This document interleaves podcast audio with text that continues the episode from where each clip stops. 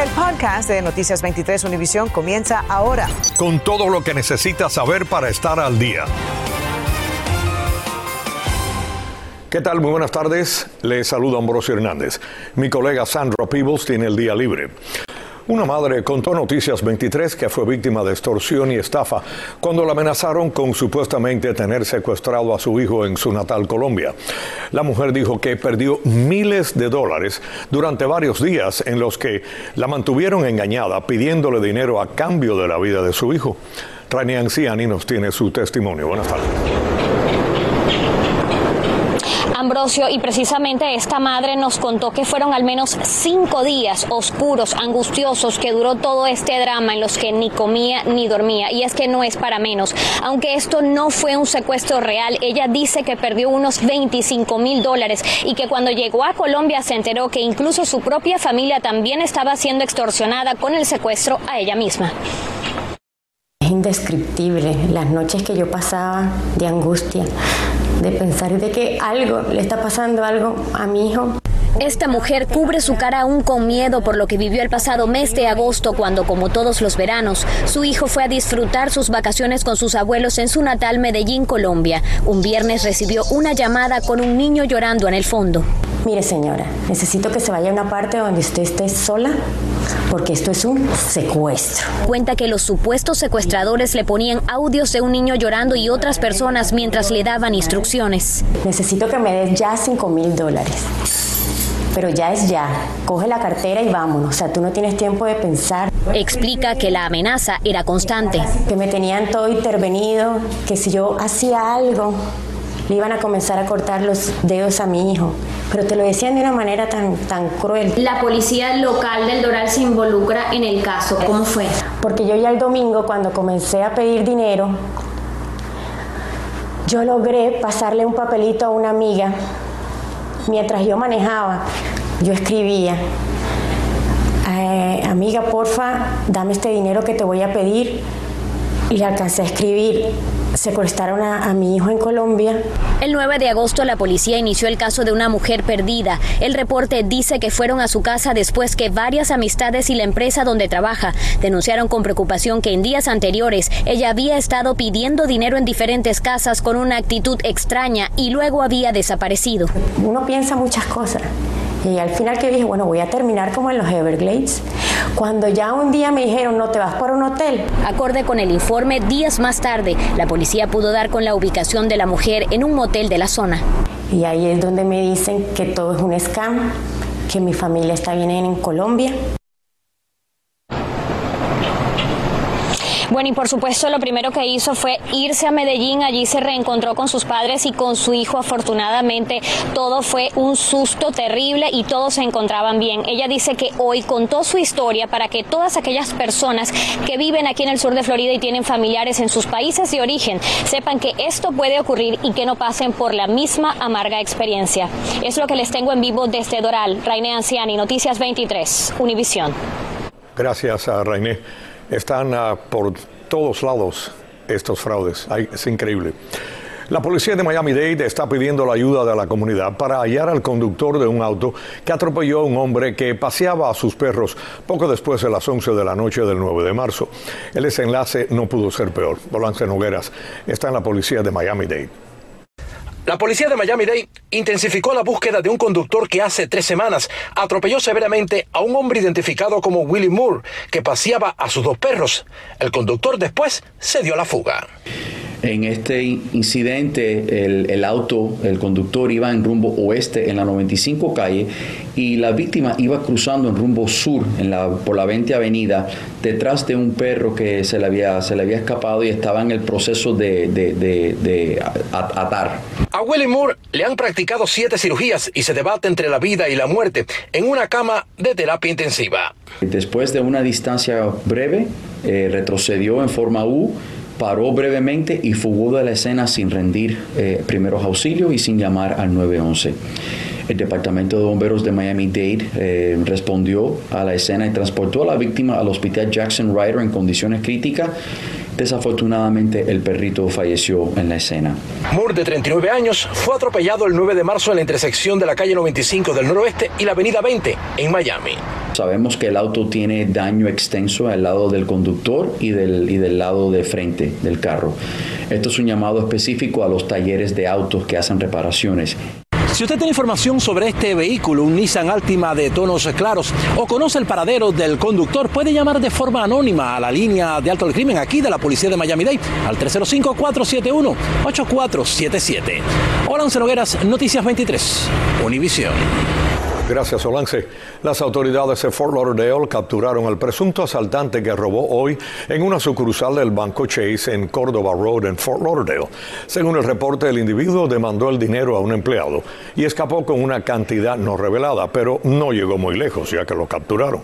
Los agentes no han revelado información sobre el arresto.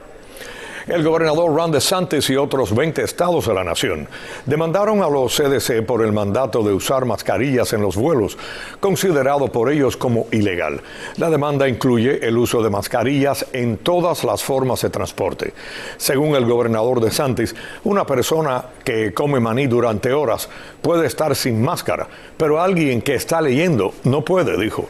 La medida tiene lugar después que 10 aerolíneas pidieron en una carta al presidente Joe Biden poner fin al mandato de las mascarillas y al de las pruebas del COVID para los viajeros internacionales. Decenas de centros de pruebas y vacunación contra el COVID-19 cerrarán sus puertas en los próximos días. El centro CB Smith Park en Pembroke Pines cerrará hoy martes esos servicios y quienes no tengan seguro médico tienen hasta el 5 de abril para obtener una vacuna contra el coronavirus gratis y después de esa fecha deberán pagarla de sus bolsillos debido a la escasez de fondos federales. La FDA autorizó hoy una cuarta dosis de las vacunas de Pfizer y Moderna contra el coronavirus para mayores de 50 años y personas con sistemas inmunológicos debilitados. Hasta ahora, la FDA había aprobado la cuarta dosis solo para mayores de 12 años que tenían débiles sistemas inmunológicos. La cuarta dosis puede comenzar a administrarse cuatro meses después de la primera vacuna de refuerzo. Infórmate de los principales hechos del día. En el podcast de Noticias 23, Univisión.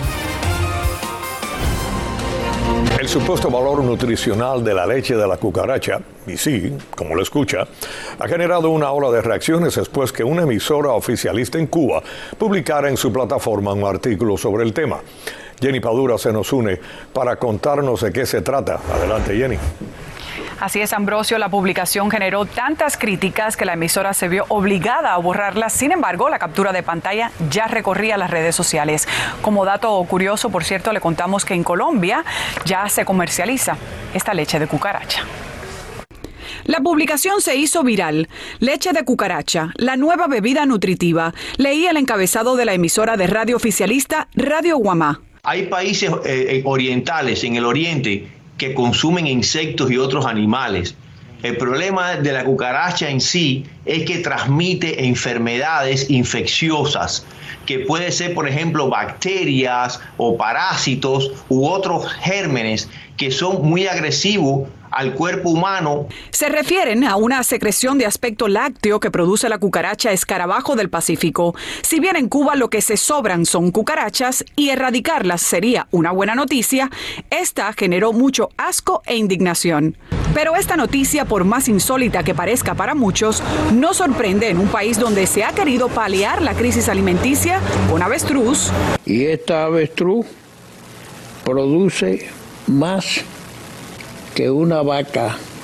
Curieles. Gastronómicos famosos lo valoran como un manjar, por ello está considerado un plato de la cocina gourmet.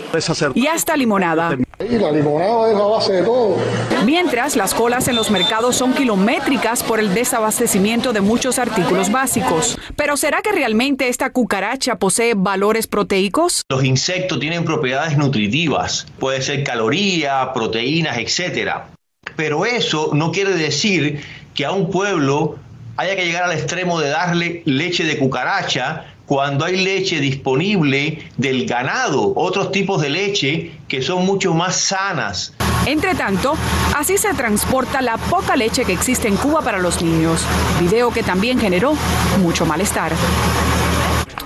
Bueno, tenemos que destacar que ningún funcionario del régimen se ha pronunciado acerca del experimento de esta publicación de Bienestar y Salud Española Mercatrace. Por cierto, que la leche, según la ONEI, que es la Oficina Nacional de Estadísticas de Cuba, estuvo entre los productos más caros en el mes de febrero. Jenny Padura, Noticias 23, Univisión. Gracias a Jenny por ese informe. Pasando a otras informaciones, un brote de gripe aviar se está propagando en granjas de pollos en Wisconsin, lo que obligó a productores comerciales de huevos a destruir casi 3 millones de pollos. En Nebraska, el brote provocó la destrucción de 570 mil pollos, mientras que en Delaware y Maryland se han visto afectadas más de 2 millones de aves en granjas comerciales. La infección ha provocado que los precios de los pollos y los huevos se disparen. El Departamento de Agricultura confirmó 59 sitios de gripe aviar en granjas comerciales en 17 estados desde principios de año. La cifra incluye pollos, pavos y otras aves. La organización Global Empowerment Mission GEM, junto con otras organizaciones, entregó hoy 118 mil dólares en ayuda para pagar un mes adicional de alquiler a los sobrevivientes del colapso del edificio en Surfside. Los cheques se hicieron a nombre de cada propietario y se entregaron en la sinagoga The Shaw en Bal Harbor. La Fiscalía Estatal de Miami-Dade anunció el lanzamiento de una campaña de concientización contra el tráfico humano. La campaña intenta enseñarle a los residentes de nuestra comunidad a identificar la trata de personas y la manera de reportarlo, especialmente para quienes interactúan con turistas y el flujo de pasajeros, principalmente durante el evento de Fórmula 1 que arranca el fin de semana del Día de las Madres. Las cosas más tristes más serias, el crimen, el abuso, es la parte más fea de nuestra comunidad. Pero la parte más bonita son las personas que viven aquí y también el evento que viene, que es la carrera de F1. Funcionarios de Miami dijeron que el mensaje para los criminales que cometen ese delito es de cero tolerancia. Bienvenidos a la información deportiva. Anoche en el FTX Arena del Downtown, el Miami Heat detuvo la racha negativa que ya se extendía a cuatro derrotas seguidas con una convincente victoria de 123 a 100 sobre los Sacramento Kings, devolviendo un poco de tranquilidad a los fans que se estaban preocupando, especialmente tras el altercado entre Boulder, Haslem y Eric Spolstra el pasado miércoles, el cual hizo pensar en posibles problemas internos que conspirasen contra la química que el equipo había venido demostrando durante toda la contienda. Los de siempre, Boulder, Adebayo y Hero lideraron la ofensiva con 27, 22 y 20 puntos respectivamente, con Adebayo llevándose además 15 rebotes. Mañana el equipo estará en Boston para una prueba de fuego contra los Celtics. Con apenas seis juegos para los playoffs, la distancia entre la cima y el cuarto lugar de la conferencia del Este es de apenas un juego, de manera que un rebalón a estas alturas puede costar carísimo. Los dueños de equipos de la NFL aprobaron una propuesta para modificar la regla que garantice a cada equipo una posesión del ovoide en overtime, independientemente de lo que suceda durante esa posesión, aunque solo se aplicará en los playoffs. Durante la temporada regular, la regla actual que le otorga la victoria automáticamente a un equipo si anota un touchdown en su primera oportunidad en tiempo extra se mantendrá. Ernesto Clavelo, Deportes 23.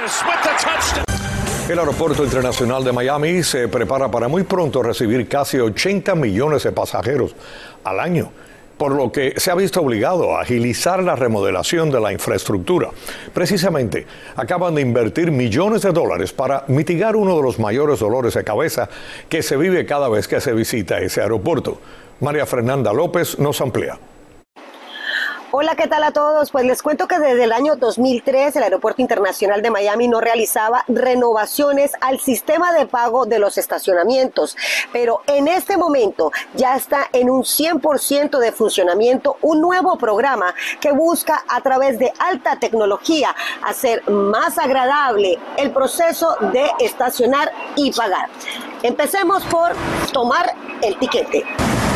Una vez adentro, luces verdes en los techos le indicarán dónde hay espacios disponibles. A partir de mayo vamos a tener unas señalizaciones muy parecidas a esas, pero más grandes en las entradas de los, de los parqueos, donde se va a decir la disponibilidad, por supuesto, de la cantidad de, de espacios que existe en el garaje. Una vez que eso se implemente, las personas van a poder chequear en nuestro website la disponibilidad que existe de parqueos y, por supuesto, planificar con anticipación su llegada al aeropuerto. ¿Y cómo será el proyecto para que se pueda incluso reservar el espacio?